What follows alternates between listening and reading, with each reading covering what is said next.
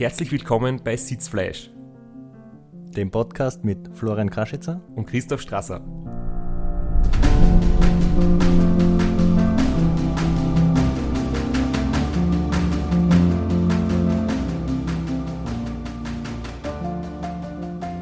Wir sind wieder in Strapsheim Trainingskeller und mögen unsere Tour, nachdem wir von unserer ersten Staffel elf Episoden aufgenommen haben, wo wir über das Race Across America gesprochen haben, übers, über den Ultraradsport generell oder wie wir dazu sagen, übers Weitradlfahren. Genau, und das mit Geschichten aus meiner Perspektive, also von mir, vom Straps als Radlfahrer. Und aus meiner Perspektive aus dem Betreuerauto, vom Beifahrersitz aus. Und wir haben euch am Ende der ersten Staffel gebeten, uns Fragen zu schicken und Dinge uns, uns quasi mitzuteilen, die ihr gern wissen wollt oder die wir nicht ausreichend besprochen haben, wo noch ähm, Sachen aufgetaucht sind und über das wollen wir heute reden. Also wir haben da ausgedruckt einen langen Zettel mit sehr vielen Fragen drauf. Ja, bevor wir aber da direkt in Medias Res gehen und die Fragen beantworten, möchten wir uns einmal herzlich bedanken für das wunderbare Feedback, für das großartige Feedback, das wir bekommen haben. Es steckt einige Stunden an Arbeit drinnen im Podcast. Nicht so sehr für uns zwar, wir sitzen nur da und reden Blätter hin, aber die Podcast-Werkstatt, der Rosi und der Philipp, haben hunderte Arbeitsstunden mit Schneiden, äh, unsere Äs und Üs und Okays rauszuschneiden verbracht. Und da möchten wir uns herzlich bedanken und bei den Hörerinnen, dass das so gut angenommen worden ist. Da kann ich mich nur anschließen. Wir haben gerade vorher so Auswertungen äh, uns angeschaut. Es waren über 23.000 Hörerinnen bei der ersten Staffel und das, obwohl trotz toller Postproduktion ähm, nicht alle Kanalrohrgeräusche ausgeschnitten worden sind. Ein paar Mal hat man die Nachbarn noch äh, gehört, aber das macht ja wahrscheinlich gerade so authentisch, dass wir da im Keller sitzen und alles im Hintergrund mithören, das jetzt so passiert. Ja, und wir haben eine super Community. Wir haben Hörerinnen aus der ganzen Welt. Wir haben sogar jemanden aus Namibia. Die Person hat sich alle elf Episoden von Anfang bis zum Ende angehört. Also, das ist schon großartiges Feedback und das freut uns riesig. Danke vielmals, ja. War echt, äh, hat, die Arbeit hat sich gelohnt und deswegen haben wir beschlossen, dass wir weitermachen, dass wir jetzt eine zweite Staffel aufnehmen, wo dann der Schwerpunkt sein wird, das Race Around Austria, das jetzt demnächst starten wird und ab der nächsten Folge werden wir uns dann diesem Thema widmen. Ja, dann werden wir gleich mal beginnen, die ersten Fragen zu beantworten. Wir haben hunderte Fragen bekommen, wir können natürlich nicht alle beantworten, aber wir haben so eine kleine Vorauswahl, wir haben das ein bisschen korrigiert und wir werden jetzt die ein oder andere versuchen, so gut es möglich und hoffentlich zu eurer Zufriedenheit zu beantworten. Äh, viele Fragen, also ich würde fast sagen, ein Viertel, ein Drittel der Fragen drehen sich immer noch um die Ernährung, obwohl wir eigentlich während der Produktion gedacht haben, wir gehen zu sehr ins Detail, wir machen das zu genau, das interessiert niemanden. Da haben wir uns anscheinend getäuscht. Deswegen werde ich jetzt stellvertretend gleich mal ein paar zur Ernährung nochmal mit dir durchbesprechen. Der Alex Amon fragt, wie ernährst du eigentlich außerhalb des Trainings? Ich meine, das, kommt es überhaupt vor, dass du nicht im Training bist? Ja, außerhalb des Trainings ist gut. Ähm, das sind äh, zwei, drei Wochen im Jahr. Aber ich denke mal, er wird meinen so im Alltag. Und da ist meine Ernährung eigentlich nicht wahnsinnig speziell, sondern ich habe ein paar Grundrichtlinien, ein paar, ein paar Prinzipien, die ich halt befolge. Da gehört einmal dazu, dass ich grundsätzlich alles ist, also ich is und vertrage alles, also Mischkost, auch mit Fleisch, aber natürlich Fleisch nur aus guter Quelle, also biologische Quellen und nicht irgendein Billigfleisch vom, vom Supermarkt. Ich versuche die Milchprodukte so gut es geht zu reduzieren und auch das Getreide, also vor allem so Weizenmehl, sehr stark zu reduzieren und meine Kohlenhydrate aus anderen Getreidesorten zu beziehen, also viel aus Reis, aus Süßkartoffeln, aus Kartoffeln. Ich habe vor vielen Jahren einmal das Paleo-Konzept ganz stark angewendet, wo eben Getreide generell überhaupt nicht vorkommt und Milchprodukte gar nicht vorkommen. Aber ich habe das dann einfach für mich wieder so angepasst, dass ich jetzt sage, ich ist das, wo, wo ich mich wohlfühle. Weil es ist jeder Mensch anders und es hat jeder andere Vorlieben und jeder vertragt andere Sachen gut oder nicht gut. Und ich bin einfach draufgekommen, Kohlenhydrate sind sehr wichtig im Training, das zu reduzieren. bringt nur teilweise was, also wenn es so ein bis zweimal die Woche eine nüchtern Trainingseinheit gibt. Und ansonsten ist ein Eiweißzufuhr, das ist, glaube ich, auch eine Frage gewesen. Also ich mache nach dem Training immer einen, einen Eiweißshake mit Bananen oder Beeren aus dem eigenen Garten dazu als Erholung und dann gibt es im Prinzip selbstkochtes Abendessen, wo fast alles drinnen ist. Ich meine, so weit ist es schon mit der Klimaerhitzung, dass du in deinem eigenen Garten Bananen anbaust oder nur die Beeren aus dem eigenen Garten? Also nein, die, stimmt, die Bananen, die, da müssen wir noch ein paar Jahrzehnte vielleicht warten, bis das soweit ist, aber Himbeeren, Brombeeren wachsen bei mir. Aber gleich anschließend darauf, äh, viele Fragen drehen sich auch um, um diese Nährstoffzusammenstellung der, der Mikronährstoffe, Kohlenhydrate, Eiweiß, Fett, du hast das schon kurz angesprochen. Hast du da irgendeinen speziellen Ort, wie du das angehst? Ja, ich nehme natürlich Nahrungsergänzungen, also ich habe Multimineraltabletten, ich habe Salztabletten, ich habe dann Magnesium, ich nehme zum Beispiel Panaceo noch zusätzlich, das sich um die Stärkung des Darms in erster Linie handelt oder wo, wo das der Schwerpunkt ist.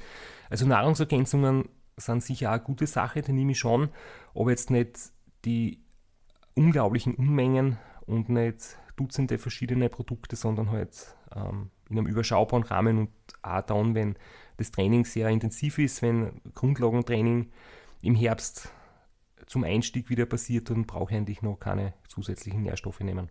Und darauf aufbauend gleich noch eine Frage, wie schaut es während dem Training mit deiner Inschuhrzufuhr aus oder ist das rein aufs Rennen beschränkt? Das nehme ich zum Beispiel jetzt schon, wenn das nächste Radrennen ziemlich knapp ansteht, weil ich dann versuche, meinen ganzen Körper wieder darauf einzustellen. Aber normalerweise nehme ich je nachdem, wenn es intensives Training ist, mische ich mir Kohlenhydratgetränk zusammen und wenn es Grundlagentraining sind oder im nüchternen Training, dann gibt es nur Wasser. Das heißt, das ist dann schon bei jeder Trainingseinheit anders. Aber es muss jetzt sein, dass man, wenn man beim Rennen dann startet, dass man das, was man beim Rennen sich gibt, dass man das vorher schon gut durchprobiert hat und das wirklich auch vertragt und der Körper darauf eingestellt ist. Eine etwas unappetitliche Frage von Stefan Kohlmann kann man kann ich leider nicht anders verstehen als so. Ähm, wenn du zwei Tage vor dem Rennen schon auf den Schuh umsteigst, wie schaut dann dein, formuliert ist es so, dein Toilettengang an? Ich weiß nicht, ob ich jetzt so viel reininterpretiere in die Frage. Das ist eine ganz wichtige Frage und ein ganz wichtiger Sachverhalt, weil es nämlich so ist, wenn du gesund bist, wenn dein Immunsystem intakt ist, dann ist dein Toilettengang eine ganz schöne, saubere Angelegenheit. Und du gehst einmal am Tag aufs Heisel.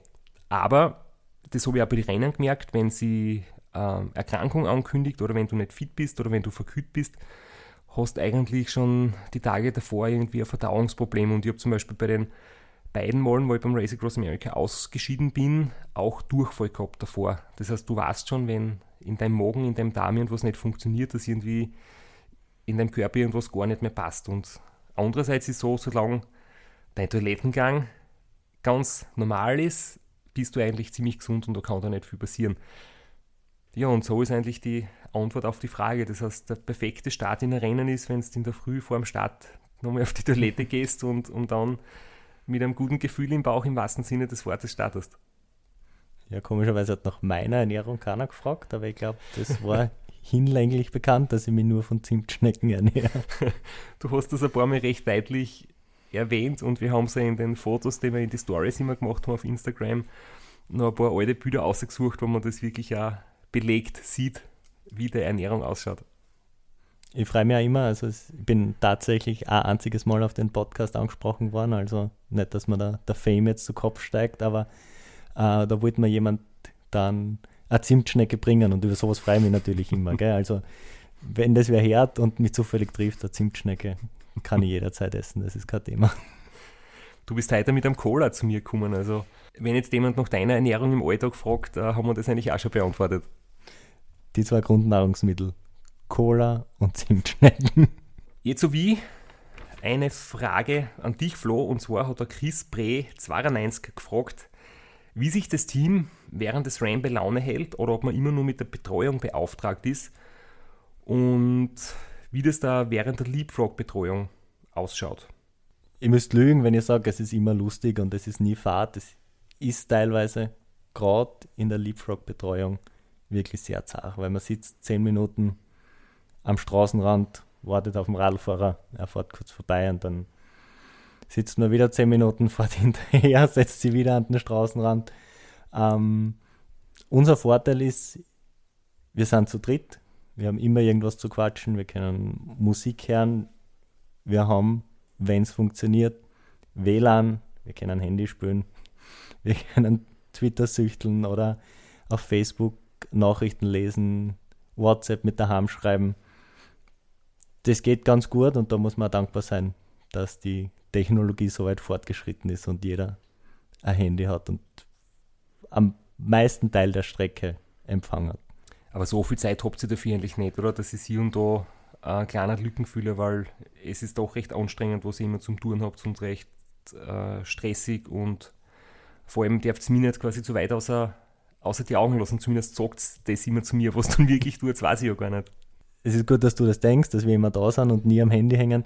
Nein, stimmt schon, so wahnsinnig viel Zeit ist es nicht, aber es gibt halt schon, wenn man mit den zwei gleichen Personen acht Tage lang im Auto sitzt, hat man sich auch nicht immer was zu erzählen und dann sitzt man schon mal 10, 15 Minuten schweigend da und jeder schaut in sein Handy, aber das ist ganz normal und das hilft da, dann kommt da wieder ein Gesprächsthema auf, wenn man was Empörendes liest im Internet. Die Frage ist dann noch weitergegangen, ob man grundsätzlich als Betreuer-Crew lieber in die Nachtschicht will oder ob man das nicht will, weil wenn du in der Nachtschicht bist, siehst du ja eigentlich Amerika fast nur bei Nacht.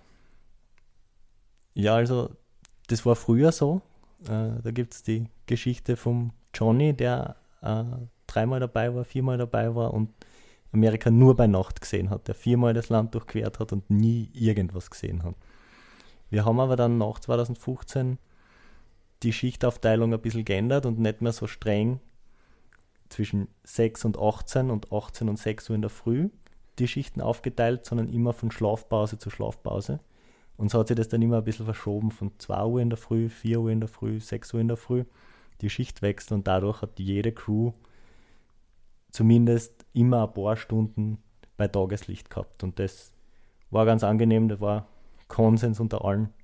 Und das haben wir dann auch beibehalten. Zum zweiten Teil der Frage möchte ich nur sagen, das hat nur so als blöder Schmäh angefangen, dass nur die Nachtschicht was wert ist. Das stimmt natürlich nicht. Das ist, es gibt keine wirkliche Hierarchie, es sind beide Schichten gleich viel wert. Und es hat natürlich jede Schicht ihre eigenen speziellen Aufgaben. Wir haben es schon angesprochen, Leapfrog und Direct Follow, vor allem in der Nacht, sehr anstrengend, aber da gibt es kein. Es gibt natürlich, wenn jemand nicht gut schlafen kann tagsüber, ist es natürlich besser, wenn er Tagschicht fährt und in der Nacht, wenn es finster ist, schlafen kann. Und ich möchte auch noch mal was dazu sagen, weil du mich zum Beispiel selbst drüber geärgert, wie wir das besprochen haben in einer unserer Episoden, dass ich gesagt habe, nur die lustigen Leute kommen in die Nachtschicht, weil die müssen mich quasi mehr bei Laune halten, damit ich munter bleibe. Das ist natürlich im Prinzip auch nur Witz gewesen, den vielleicht nicht jeder verstanden hat.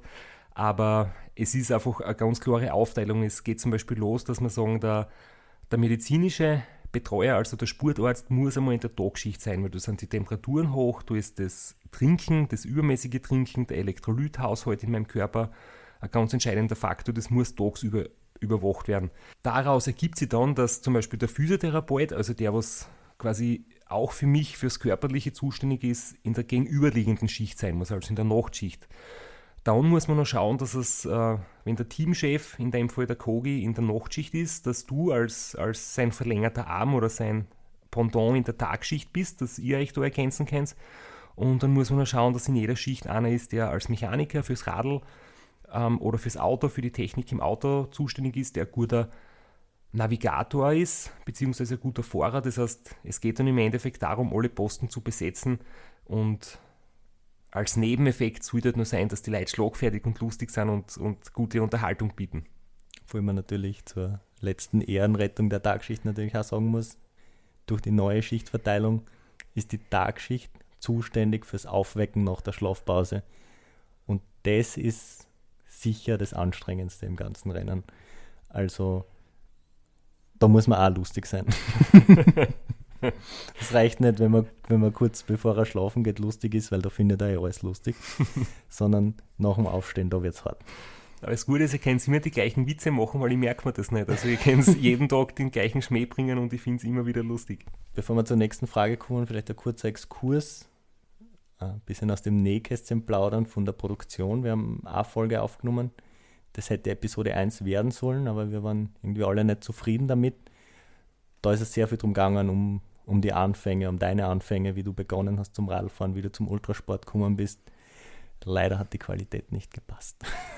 ja, wir haben ein bisschen üben müssen. Wir sind ja keine Radiokommentatoren oder Entertainer, sondern das war neu für uns und wir haben erst müssen unseren, unseren Rhythmus finden. Aber da passen ganz gut jetzt die Fragen rein vom Alexander, vom Justus, vom Christoph und von der Dilena. Was waren deine Anfänge? Was war dein erstes gewonnenes Rennen? Wie bist du überhaupt zum Radfahren gekommen? Und wie viele Radrennen bist du schon gefahren?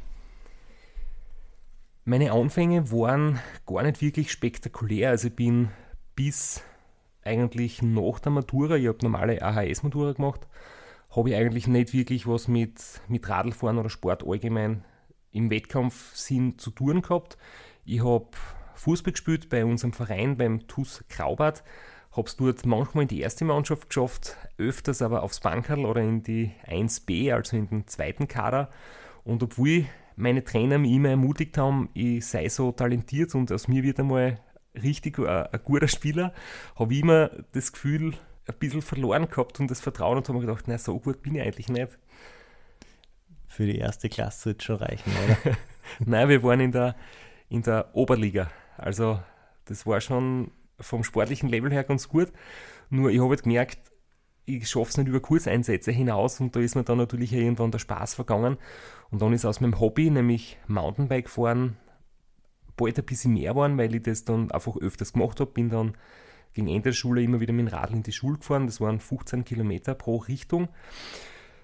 Und hat mein Fußballtrainer immer geschimpft mit mir, weil Ausdauertraining nebenbei macht halt langsam und meine große Schwäche war sowieso immer die Geschwindigkeit. Ich war zwar ausdauernd, hätte das Spiel locker durchspielen können, aber ich war halt einfach immer zu langsam bei den Sprints und durch das Radfahren nebenbei ist das halt nicht besser geworden. Und dann nach dem Zivildienst und ähm, während der Uni habe ich einfach gemerkt, Radfahren macht mir unglaublich viel Spaß und ich möchte versuchen, wie weit es gelingen kann, dass ich nachdem ich schon die ersten 24-Stunden-Rennen per Spaß gefahren bin, wie weit es gehen kann, wenn ich mir jetzt einmal dem ganz widme und alles dran setze, ob ich quasi meinen Traum verwirklichen kann, einmal das Race Across America zu fahren und im besten Fall vielleicht vom Radfahren leben zu können. Und mein erstes gewonnenes Radrennen war, nachdem ich 2002, also im Alter von 20 Jahren, das erste 24-Stunden-Rennen gefahren bin. Fürchterlich schlecht mit 8 Stunden Schlafpause und dann noch ein paar Runden weitergefahren. Aber es hat mir Spaß gemacht und ich habe gemerkt, hey, das ist irgendwie ein, cooler Sport. Nachdem ich dann Jahr für Jahr dieses Rennen immer wieder gefahren bin, 24-Stunden-Rennen in Fonsdorf in der Obersteiermark, habe ich 2006 mein erstes Mal in Kelheim in Deutschland gewonnen. Und es war schon ein ganz besonderes Gefühl, weil ich dann irgendwie gemerkt habe, vielleicht ist es doch realistisch, dass ich den Weg zum Race Across America mal schaffen kann wenn man da quasi Schritt für Schritt von kleineren Rennen sich immer weiter annähert und dann irgendwann merkt, dass man den Traum, den man sich da in den Kopf gesetzt hat, vielleicht doch erreichen kann, weil den Traum haben natürlich viele und hart trainieren dann auch viele und schaffen dann aber wenige, weil du brauchst natürlich auch ein bisschen Klick, du brauchst das richtige Umfeld, du brauchst einfach das, dass du kein Pech hast und Stürze hast, also von wegen, du kannst alles schaffen, was du willst, das ist so ein schöner, motivierender Spruch, aber in Wirklichkeit gehört da noch ein bisschen mehr dazu. Es, ist, es trainieren viele hart und es schaffen nicht alle. Das heißt, da bin ich schon dankbar, dass ich das nötige Kick gehabt habe. Ganz wichtiger Faktor, die Gesundheit, aber ganz elegant hast jetzt die Geschichte umschifft von deinem wirklich ersten Radrennen, von deinem ganz großen Auftritt beim Mountainbiken. ja, ich bin eigentlich immer Mountainbike gefahren zuerst und da hat es diese Top 6 Mountainbike-Serie gegeben in Österreich und da hat es gegeben die kurze Distanz und die lange Distanz. Ich habe mich natürlich immer ganz selbstbewusst für die lange Distanz entschieden bin immer ins Ziel gekommen, aber war immer einer der Letzten. Und ich habe mir dann gedacht, nachdem ich einmal gestürzt bin und der Lenker war verbogen, ähm, die Sattelstützen war abgerissen, der Sattel ist im, irgendwo im Wald gelegen. Ich bin stehend ohne Sattel mit lockerer Gabel ins Ziel gefahren im Wiegertritt. Und ein zweites Mal ist es ähnlich passiert. Ich habe mir gedacht, okay, aufgeben tue ich nicht, aber irgendwie immer nur fertig fahren und das Radl ist kaputt und ich habe mir weh dann das kann uns auch nicht sein. Und wie ich dann zum Geburtstag ein Rennradl gekriegt habe von meinen Eltern, habe ich irgendwie gemerkt, hey, eigentlich macht Rennradfahren viel mehr Spaß. Man muss nicht so oft Radl putzen, das mag ich heute noch nicht, das habe ich damals schon nicht mögen. Es wird nicht permanent was kaputt und man kommt ohne großen Aufwand gleich ein paar hundert Kilometer weit, kann mit einem Rucksack am Rücken quasi Freunde besuchen und am nächsten Tag wieder Retour fahren. Das hat mich eigentlich am Anfang ziemlich begeistert. Du weißt aber schon, und wenn ich mich da umschaue, bin ich mir nicht so sicher, dass man Rennrad schon auch putzen sollte, zumindest hin und wieder.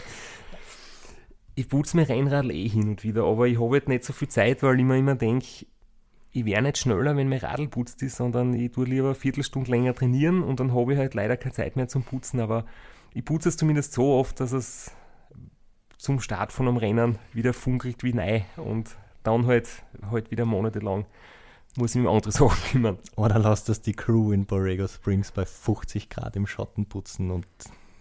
Ihr braucht die Abkühlung. Da ist eh jeder froh, wenn er mit dem Wasserschlauch ein bisschen spülen kann. Ganz kurz noch zu deiner Mountainbike Experience. Vielleicht muss man dazu sagen, das waren 90er Jahre Mountainbikes. Das ist kein Vergleich mit 2020er Mountainbikes. Da haben schon funktionierende Mountainbikes wenig Spaß gemacht und kaputte oder billigere haben wirklich gar keinen Spaß gemacht. Das kann ich aus Erfahrung bestätigen. Und ich bin damals noch gefahren mit Mountainbikes ohne Federgabel, ohne Federung überhaupt. Das heißt, das war ein kompletter starrer Raum und da war gerade für mich mir das Abfahren überhaupt nicht taugt, weil das halt ja wirklich ja, nicht so viel Spaß gemacht hat. Die Handgelenke haben weh dann von den Schlaglöchern und ich habe mich nicht sicher gefühlt und mir das Auffahren mehr Spaß gemacht. Abfahren hat mir eigentlich erst richtig Spaß gemacht, wie ich dann aufs Straßenradl umgestiegen bin, weil man da die Geschwindigkeit ein bisschen sicherer empfindet. Und man tatsächlich auch verzögert, nicht wie mit den Cantileverbremsen am Mountainbike. Aber ich möchte jetzt an dieser Stelle kurz etwas Eigenwerbung betreiben, weil mir ist auch im Nachhinein, wir haben elf Episoden aufgenommen und mir ist im Nachhinein aufgefallen, ich habe einfach nicht einmal erwähnt, dass ich ein Buch geschrieben habe, nämlich eine Biografie. Und da habe ich natürlich auch sehr viel über meine Anfänge geschrieben, über die ersten Radlrennen, über das, wie ich zu dem ganzen Sport gekommen bin, dass ich eigentlich nicht unbedingt ein großer Sportler war in Jugendjahren, sondern eben auch gern fortgegangen bin, Partys gefeiert habe und erst später mit dem Ganzen angefangen habe. Und dieses Buch, was ich geschrieben habe, heißt Der Weg ist weiter als das Ziel und der Titel soll das beschreiben, dass es gut ist und wichtig ist und schön ist, wenn man Ziele hat und wenn man Ziele erreicht, aber dass es viel wichtiger ist, dass der Weg, den man beschreitet, damit man zum Ziel kommt, dass an der eigentlich Spaß macht, weil wenn man ein Ziel erreicht, wenn man ein großes Rennen gewinnt, ist man kurzfristig glücklich und zufrieden, aber das wahre Glücksgefühl haltet nicht so lange an und das Buch kann man sich auf meiner Homepage bestellen. Jetzt habe ich eigentlich auch die Eigenwerbung unterbracht. Für das war in der ersten Staffel zu bescheiden oder zu vergesslich oder wollte nicht aufdringlich sein, aber ich glaube, an dieser Stelle passt wirklich gut dazu. Jetzt hat die Werbung auch tatsächlich einen Impact, weil jetzt haben wir ja Hörer auch. ja, es sind tatsächlich mehr Hörer geworden, also ich hoffe, dass das, dass das jetzt gut aufgenommen wird. Auf eine Frage bin ich noch nicht eingegangen, nämlich wie viele Radrennen ich schon gefahren bin. Ich muss ehrlich sagen, ich muss halt jetzt nachlesen, ich weiß es nicht, ich bin in meine ersten Saisons, wo ich es richtig ernst genommen habe, das war 2006, 2007, da habe ich jede Menge Radrennen gemacht. Ich bin zum Beispiel 2007 das Race Around Slovenia gefahren im Mai, dann den Glocknerman im Juni, dann. Da sind wir gegeneinander angetreten. Oder sagen wir, wir sind gleichzeitig dasselbe Rennen gefahren. Schön bescheiden bleiben, Flo, aber. War das 2007 oder 2010? Oder beide Male? 2007 und 2013 waren meine großen Auftritte. Ja, dann war es tatsächlich 2007, ja. Und dann bin ich 14 Tage später das Race Across the Alps gefahren, 500 Kilometer ähm, über 14 Alpenpässe durch Tirol, Italien und Schweiz. Und dann bin ich noch drei 24-Stunden-Rennen gefahren in Kelheim, in Fonsdorf und in Schötz in der Schweiz. Das heißt, das waren wirklich sechs große Wettkämpfe pro Jahr. Ich habe dann 2008 ähnliches Programm gemacht, aber ich habe dann auch gemerkt, dass ich dann in eine Übertrainingsphase gekommen bin, dass es äh, einfach nicht mehr wirklich, dass ich mich nicht mehr verbessert habe und dass ich dann beschlossen habe, weniger Rennen zu bestreiten. Dann waren in den Jahren, wo ich Race Across America gefahren bin, sowieso weniger, weil man macht einen Wettkampf im Frühling, dann das Ram und vielleicht im Nachhinein noch ein kleineres Rennen, aber es waren jetzt in Summe sicher schon weit über 20 mal 24 Stunden Rennen und 9 mal Ram, 4 mal Race Around Austria, 6 mal Race Around Slovenia. Also es kommt echt schon sehr, sehr viel zusammen. Aber ich muss halt wirklich nachschauen oder in Severin Zotter fragen, weil der ist unser Zahlenfreak, aber den haben wir jetzt leider nicht gerade erreichbar. Also der würde sicher genau wissen. Daran anknüpfend passt perfekt die nächste Frage. Um viele Rennen fahren zu können, muss man natürlich auch viel trainieren und das scheint für die allermeisten Hörerinnen wirklich am schwersten zu begreifen sein, diese extremen Trainingsumfänge, die du machst. Du bist sowieso noch ein Spezialfall, weil du gestörte Umfänge auf der Walze fährst. Viele Fragen drehen sich um deine Motivation auf der Walze, um den Umfang auf der Walze. Robert K. zum Beispiel hat auch gefragt, wie du mit dem Schweißverlust umgehst. Das viele Training am Heimtrainer ist in erster Linie mal daraus entstanden, dass es eine Notlösung war, wenn es schlechte Wetter draußen einfach kein sinnvolles Training draußen zulässt. Und ich muss auch dazu sagen, dass ich in meinen jüngeren Jahren eigentlich immer draußen gefahren bin, bei jedem Wetter. Und dass ich dann irgendwann gemerkt habe, hey, wenn ich zum hundertsten Mal die gleiche Trainingsrunde fahre im Winter, macht es eigentlich weniger Spaß, als wenn ich herinnen fahre, wo man nicht die Finger und die Zehen abfrieren, wo ich nicht mir einer Sturzgefahr aussetze, wo ich nicht Autofahrer rund um mich habe, die schlecht sehen und wo ich mir sogar noch die Australian Open im Tennis am Fernseher anschauen kann oder andere Sportsendungen, Skirennen und mich währenddessen gut verpflegen kann. Und dann bin ich ganz pragmatisch, dass ich gesagt habe, okay, gutes Wetter ich draußen, schlechtes Wetter ich drinnen. Im Winter ist so das Wetter sehr oft sehr schlecht, das heißt, ich fahre einen Großteil der Einheiten im Winter herinnen. Und spätestens seit die letzten beiden Jahre, wo der Markus Kinselbauer als Trainer bei mir im Team ist und es sehr viel intensive Intervalle gibt, auch im Winter, mache ich das eigentlich fast alles indoor, weil Intervalltraining draußen im Winter ist einfach kaum möglich, wenn du ähm, atmest und es ist sehr kalt, ist das für die Lungen halt auch mh, hm, schlechter, wenn du nur gemütlich draußen fährst, ist kein Problem, aber bei intensiver Atmung hast du natürlich auch ein höheres Risiko, dass man sich verkühlt. Ich denke aber, dass, weil das war auch die Frage vom Robert K., ob eine Stunde auf der Walzen eineinhalb Stunden oder 1,25 Stunden im Freien entspricht. Na, finde ich nicht. Es gibt da ähm, Ansichten, dass das Training auf der Rolle doppelt so viel wert ist als das im Freien. Ich würde das sogar umdrehen, dass ich mir denke, wenn das so wäre, heißt es ja, dass ich draußen nicht effizient trainiere. Weil natürlich geht es einmal bergab und man lässt damit zwischendurch ruhen, aber das ist ja dann auch kein effizientes Training, weil im Prinzip ist mein Ziel, wenn ich drei Stunden draußen fahre, dass ich drei Stunden in meinem Trainingsbereich tretend fahre und nicht eineinhalb Stunden in meinem Bereich und eineinhalb Stunden tue ich ruhen, bremsen oder einfach nur so dahin bummeln. Deswegen denke ich mir, wenn ich draußen ordentlich fahre, ist es eins zu eins das gleiche, wie wenn ich drinnen fahre. Man schwitzt natürlich mehr, ich habe einen Ventilator, man muss natürlich angepasst trinken, vielleicht einmal bei der Hälfte vom Training absteigen und die Hosen wechseln oder sie kurz umziehen. Das kann auch für den Kopf ganz gut sein, wenn du sagst, okay, ich habe jetzt eine 6 Stunden Indoor-Einheit, nach drei Stunden gibt es eine kurze Pause und einen kleinen Imbiss oder ein Espresso und dann geht es noch mit drei Stunden weiter. Ich habe sogar einen Trainingskollegen gehabt, mit dem ich früher öfters gefahren bin und wenn wir dann beim nächsten Mal wieder geredet haben, hat er erzählt, ja, du, ich bin gestern sechs Stunden drinnen gefahren, es war so zach, ich habe mich am Balkon gestellt mit dem Radl und nach drei Stunden habe ich mein Radl umdraht um 180 Grad, weil ich dann das Gefühl gehabt habe, ich bin zuerst hingefahren und nachher heimgefahren. Bei mir geht es ohne den Trick, aber es hilft natürlich schon, wenn man sich so kleine mentale Motivationen einbaut und vielleicht nach der Halbzeit sie umzieht oder so. Meine längste Indoor-Einheit ist drei Stunden und ich habe vor mir einen Duplo-Riegel weiße Schokolade liegen und da steht drauf, nach 90 Minuten öffnen. Das mache ich, das hilft auch ganz gut, aber äh, sechs Stunden Indoor sind schon sehr, sehr hart. Also kein Vergleich mit sechs Stunden draußen, das muss man schon trotz allem dazu sagen. Und dann ist noch die Frage gewesen, wie das dann mit der Regeneration ausschaut nach so einer harten Trainingseinheit Indoor. Mm, das ist im Prinzip das gleiche wie draußen. Ich finde, dass es eher, wenn man mit, mit eingefrorenen Fingern oder wenn alles kalt ist, von draußen heimkommt, dass da die Regeneration vielleicht ein bisschen drunter leidet.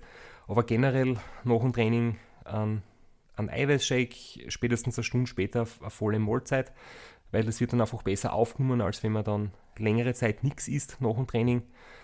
Und dann Füße hochlagern und idealerweise genug trinken, keinen Stress haben. Mentaler Stress mindert auch die Regeneration.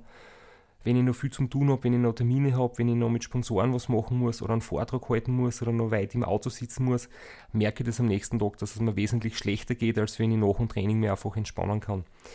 Leider ist mein Alltagsleben auch nicht nur, besteht nicht nur aus Radlfahren, sondern ich habe da viele andere Dinge zu tun. Unser Online-Job, den ich gemeinsam mit der Sabine mache, da ist immer wieder viel zu tun. Podcast-Aufnahmen, Vorträge organisieren, Sponsoren treffen. Also es ist rundherum auch viel zu tun, aber das war jetzt die letzten Monate ganz speziell, wo im Prinzip sehr viele Tätigkeiten ausgefallen sind, wo vieles nicht erlaubt war. Durch die Maßnahmen rund um das Coronavirus habe ich einfach gemerkt, das Training hat viel besser funktioniert als die letzten Jahre, weil ich mich einfach wirklich sehr darauf konzentrieren habe können. Und noch eine sehr spezielle Frage. Äh, vielleicht, auf was schaust du mehr? Schaust du auf die Durchschnittswatt oder schaust du auf die Normalized Power? Vielleicht nur ganz kurz, weil. Das ist meistens, wenn man gleichmäßig fährt, eh sehr nah beieinander. Und wenn es Intervalle gibt, dann schaue ich einfach auf die Durchschnittsleistung während des Intervalls. Und die Normalized Power, auf die schaue ich eigentlich nie. Das ist dann etwas, wo sich mein Trainer im Nachhinein wahrscheinlich ähm, freut oder nicht freut, aber ich beschäftige mich mit nicht zu viele Details. Ich tue zum Beispiel nicht mehr Puls messen jeden Tag in der Früh oder die Herzratenvariabilität kann man messen oder auf sich auf die Waage stellen.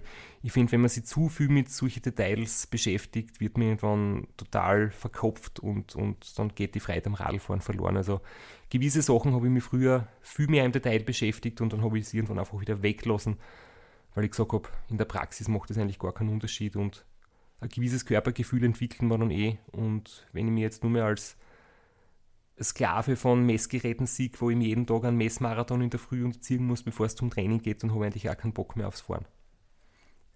Aus meiner Hobbyfahrerperspektive äh, kann ich vielleicht kurz einwerfen, dass solche Dinge, also wenn man es jetzt mit der Ernährung zu genau nimmt, da bist du auch nicht so, wenn man äh, solche Daten übertreibt und zu sehr erhebt, dass das ein bisschen vom Eigentlichen wegbringt und man zu sehr, zu leichter Ausrede hat, warum man heute doch nicht trainieren kann. Ah, die Herzratenvariabilität ein bisschen, ah, vielleicht werde ich krank, lassen wir es lieber bleiben und ich denke, gerade als Hobbyfahrer sollte man sich aufs Radl setzen und Spaß dran haben. Und das Einzige, was man wirklich falsch machen kann im Training auf, auf einem Niveau, auf dem ich mich bewege, ist, wenn man nicht Radl fahren geht, wenn man auf der Couch sitzen bleibt. Also einfach fahren, Spaß haben und dann wird man fitter, wird man besser und bleibt gesund und das ist eigentlich alles, was man als Hobbyfahrer mit 33 Jahren noch erwarten kann. Zu den Olympischen Spielen werde ich nicht mehr fahren. Sehr schön gesagt, aber vielleicht schaffst du mal ein, ein kleines Comeback von Langstreckenrennen. Wer weiß. Aber jetzt habe ich noch Fragen an dich, Flo, und zwar, hat uns der Philipp ein E-Mail geschrieben und der möchte wissen, wie du damit umgehst, dass dieser Strasser das ganze Rampenlicht abbekommt und ihr als hart arbeitende Betreuercrew eigentlich da eher im Schatten steht.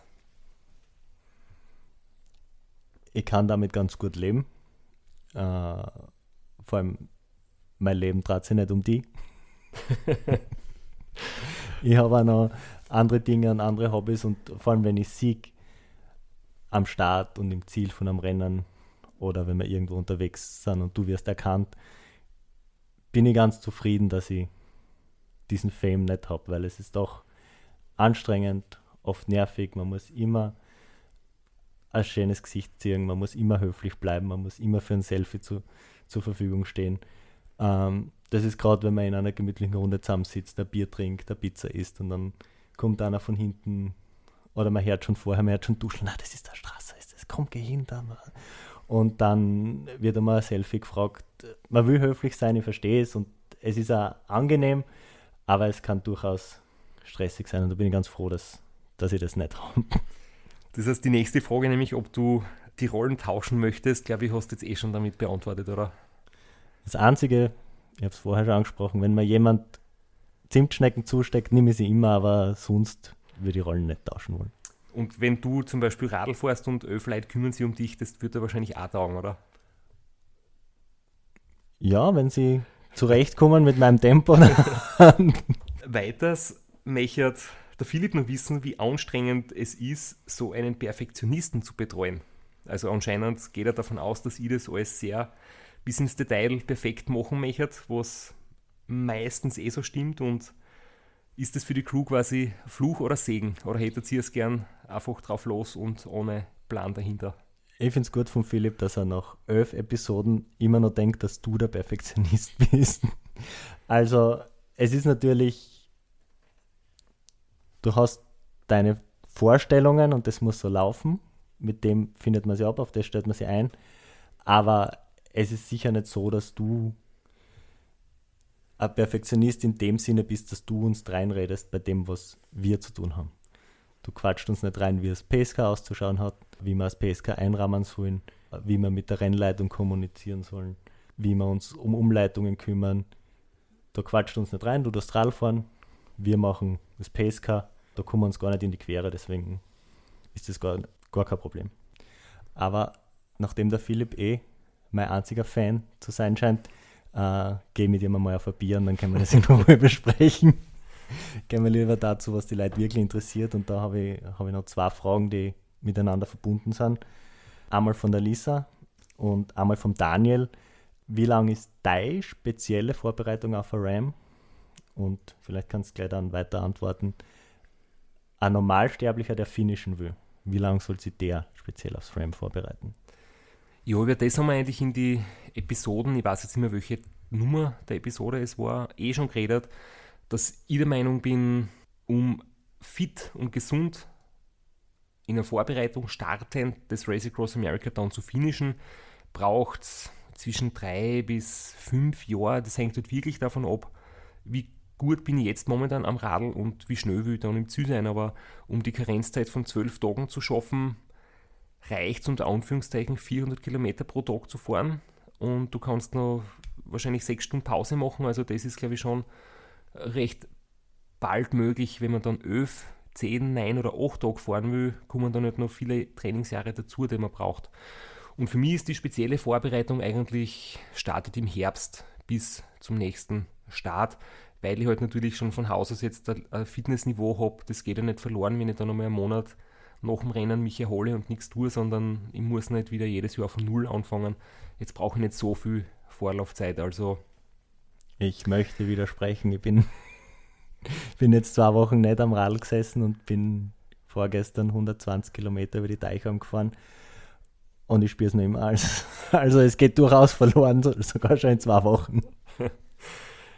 Ja, stimmt hast du zwei Wochen gar nichts dann, oder? Weil du jetzt wieder mehr arbeitest wie in der Lockdown-Phase. Ja, und Fall war ja. Okay. Das kannst nicht nur auf die Arbeit schirmen. Ich habe dann noch drei Fragen, die gehen alle in die gleiche Richtung. Äh, vom Wolfi, vom Jürgen und vom Christian. Wie gehst du mit einem mentalen Tief während dem Rennen um? Da gibt es auch kein wirkliches Rezept dafür. Das ist, jedes Tief ist irgendwie anders. Das kann sein, dass du unter Müdigkeit leidest, dass du irgendwie Angst hast, am Radl einzuschlafen. Es kann sein, dass dir der Hintern wehtut. Oder es kann sein, dass du unter der Hitze leidest oder dass da schlecht wird und du nichts mehr essen kannst. Oder es kann einfach sein, dass dir ein Gegner um die Ohren fährt, du bist hinten und du fragst dich gerade, warum bin ich so schlecht oder ist der andere so gut und eigentlich möchte ich um einen Sieg mitfahren und ich bin jetzt irgendwie ähm, weit davon entfernt. Also du musst dann auf jedes Problem irgendwie anders reagieren. Aber so mentale Denksätze oder so Denkmuster habe ich eigentlich nicht. Ich finde, am besten ist immer, du denkst gar nichts nach, du weißt im Vorfeld, warum mache ich das, was will ich erreichen, warum will ich das erreichen und wie werde ich nach dem Rennen mit dem umgehen, wenn ich es geschafft habe, was öffnet mir das für eine Möglichkeiten. Und dann ist auch die Motivation viel groß, wenn du weißt, was das für dich wirklich konkret bedeutet. Und im Rennen, ich muss ehrlich sagen, dass da das Team ganz viel ausmacht, ob das jetzt einfach der Doc ist, der die ähm, anschaut und dir dann ins Gesicht sagt, okay, du bist gut drauf, es ist alles in Ordnung, dann siehst du das, er meint es ernst, du vertraust ihm und dann geht es dir wieder besser. Du musst nicht immer alles ähm, quasi begründet wissen oder du musst nicht die Zahlen sehen, du musst einfach nur das Vertrauen haben, wenn da jemand sagt, hey, das passt so wie es ist, dann, dann glaubst du das und ihr könnt es mir aufmuntern. Und ja, trotzdem kommen mentale Tiefs immer wieder vor, das gehört auch dazu. Es ist völlig utopisch, dass man sich denkt, es gäbe ein Rennen, wo es permanent gut geht, weil ich ja der Meinung bin, wenn es da immer gut geht, dann bist du nicht wirklich schnell genug unterwegs, weil wenn du schnell fährst, dann kommen die Einbrüche hier und da. Das heißt, eigentlich ist der Einbruch zwischendurch einmal ein Zeichen, dass das alles normal ist, wie es sein soll. Und das Wichtigste aus Crew-Sicht dazu kann ich sagen, solange du weißt, warum du das tust, haben wir kein Problem. Ich kann es mir aber nicht vorstellen, dass wenn irgendwann einmal Zweifel darüber aufkommen, warum sitze ich am Radl, warum will ich das Rennen fahren, dann hilft da die Crew nichts mehr und dann ist eigentlich zu spät, dann ist zum Absteigen, da kommt man nicht mehr raus. Ja, das stimmt. Und es ist ja das, wenn man mit anderen Radlfahrern redet, wie es denen bei dem Race Across America oder so gegangen ist, dann hört man eigentlich immer wieder die gleichen Dinge raus, dass manchmal eben einfach die, die Sinnfrage unterwegs auftaucht oder durch die Müdigkeit wirst du halt einfach ein bisschen vergesslich und das, was du da vor dem Rennen vorgenommen hast, die Ziele, die du da gesetzt hast, die sind plötzlich nicht mehr greifbar für dich in deinem Unterbewusstsein und du denkst dir so, warum mache ich das und was habe ich eigentlich vor und wie dumm war ich, dass ich mich auf das einlasse. Und wenn das Denken durchkommt, dann wird es halt wirklich schwierig. Der Roland will noch wissen, deine Wattwerte während des Rams, wie sie die entwickeln, wie sie die verändern und ein bisschen eine freche Frage, muss ich sagen, gibt es während dem Ram Regenerationszeit? ja, ich habe die Frage auch gelesen. Äh, es ist so, die Wattwerte sollten ganz deppert gesagt, so hoch wie möglich sein. Also ich muss es nur in die ersten zwölf Stunden wirklich irgendwie dosieren, dass ich nicht zu schnell starte. Aber das passiert eigentlich aufgrund der Hitze auch nicht. Das heißt, es gibt nicht einen Plan für die Wattwerte. Der Plan für die Wattwerte ist einfach, ein bisschen schneller geht immer. Und ja, ihr seht es auch nicht ganz genau. Also, es ist technisch nicht möglich, dass ihr quasi ein Display habt im, Be im Begleitauto, wo ihr meine Wattwerte seht, sondern wir reden dann einfach drüber, über das Funkgerät und ähm, ich sage euch die Werte durch oder wir machen eine Zwischenzeit über die letzte Timestation und man sieht dann eigentlich, dass die Wattwerte recht bald stark nach unten gehen. Und für mich ist das dann eine Motivation, wo ich mir denke, hey, im Grundlagentraining habe ich eigentlich mehr drauf als jetzt im Rennen und du musst doch etwas mehr gehen. Anders ist zum Beispiel beim Race Round Austria Challenge gewesen. Das war nur 16 Stunden und da habe ich eigentlich schon genau gewusst, über 16 Stunden bei angenehmen Temperaturen kann ich die Leistung rein rechnerisch fahren von ca. 70% von der FTP-Schwelle. Das sind Zahlen, die man sich zuerst ausrechnen kann, die man im Training immer wieder trainiert und dann spürt man, dass das wirklich gehen kann. Und das bin ich dann 16 Stunden ziemlich genau exakt durchgefahren. Aber beim RAM muss man da einfach schauen, wie die äußeren Umstände sind und da braucht man sich nicht an Stress machen und irgendwelche Werte unbedingt einhalten.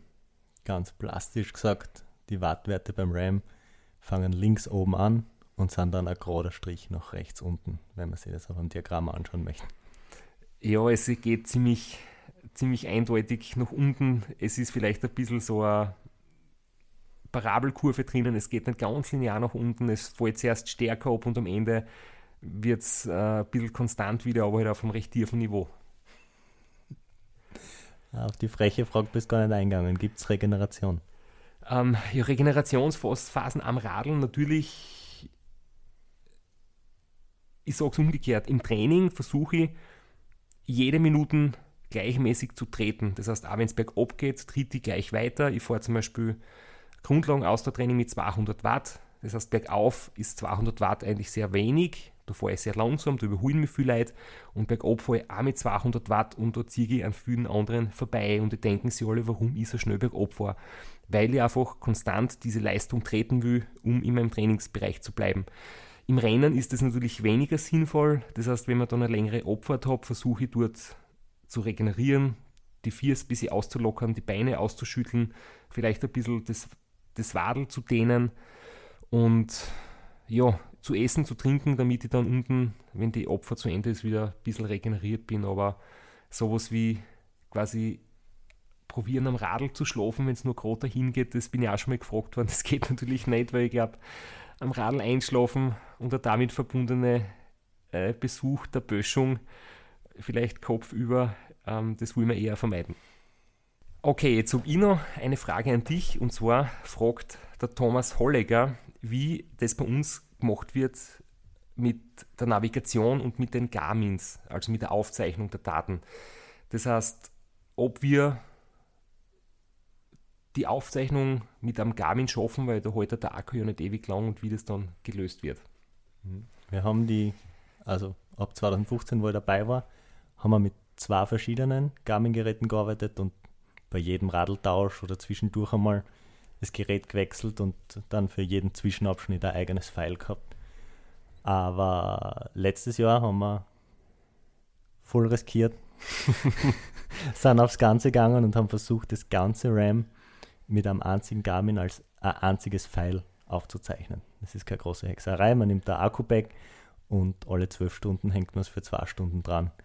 Und im Ziel, falls sich noch jemand den Livestream vom Zieleinlauf anschaut, man sieht, wie der Max ganz feuchte Augen hat und äh, das, das, war sein persönlich größter Moment, glaube ich, die Zielankunft und beim Garmin auf Speichern drucken. Und wir haben dann tatsächlich das gesamte RAM 199 Stunden herum, also fast 200 Stunden, als ein einziges File aufgezeichnet und wir waren alle komplett aus dem Häuschen. Das bittere Erwachen ist dann erst später gekommen, weil die ganzen Online-Training-Tools limitiert sind mit 99 Stunden. Also wir haben nur 200 Stunden File, aber die Trainingstools können nur 99 Stunden auslesen. Es war ein netter Versuch, aber prinzipiell die Speicherkapazität ist da, die Akkukapazität ist da. Jetzt fehlt nur noch eine Programmierung, die das dann auch zulässt, das auszuwerten.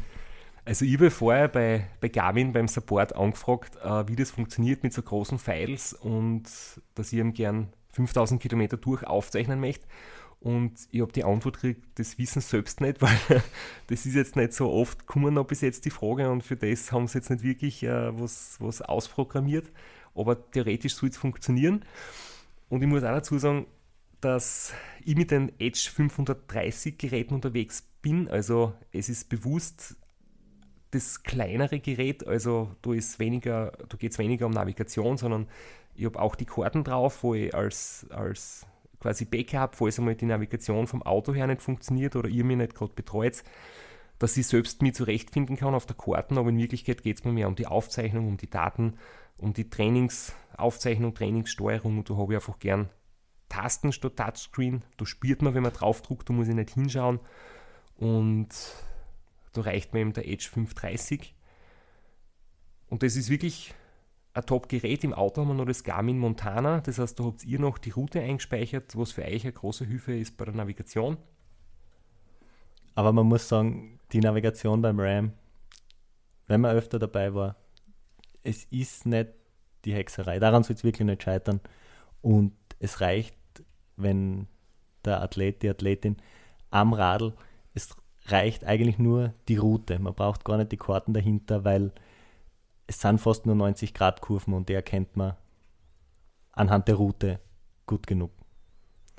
Genau. Und schönes Happy End von der Geschichte. Der Max hat es dann aber doch geschafft, mit einer anderen Software das File auszuwerten und ein paar schöne Screenshots von der Grafik zu machen. Und wir haben wirklich ein durchgehend aufgezeichnetes Race Across America. Nur leider ist es halt nicht auf Strava oder so abgeloadet, weil es dort nicht funktioniert. Aber wir intern haben es und wir haben es analysiert und ich glaube, seitdem schläft der Max viel besser als früher.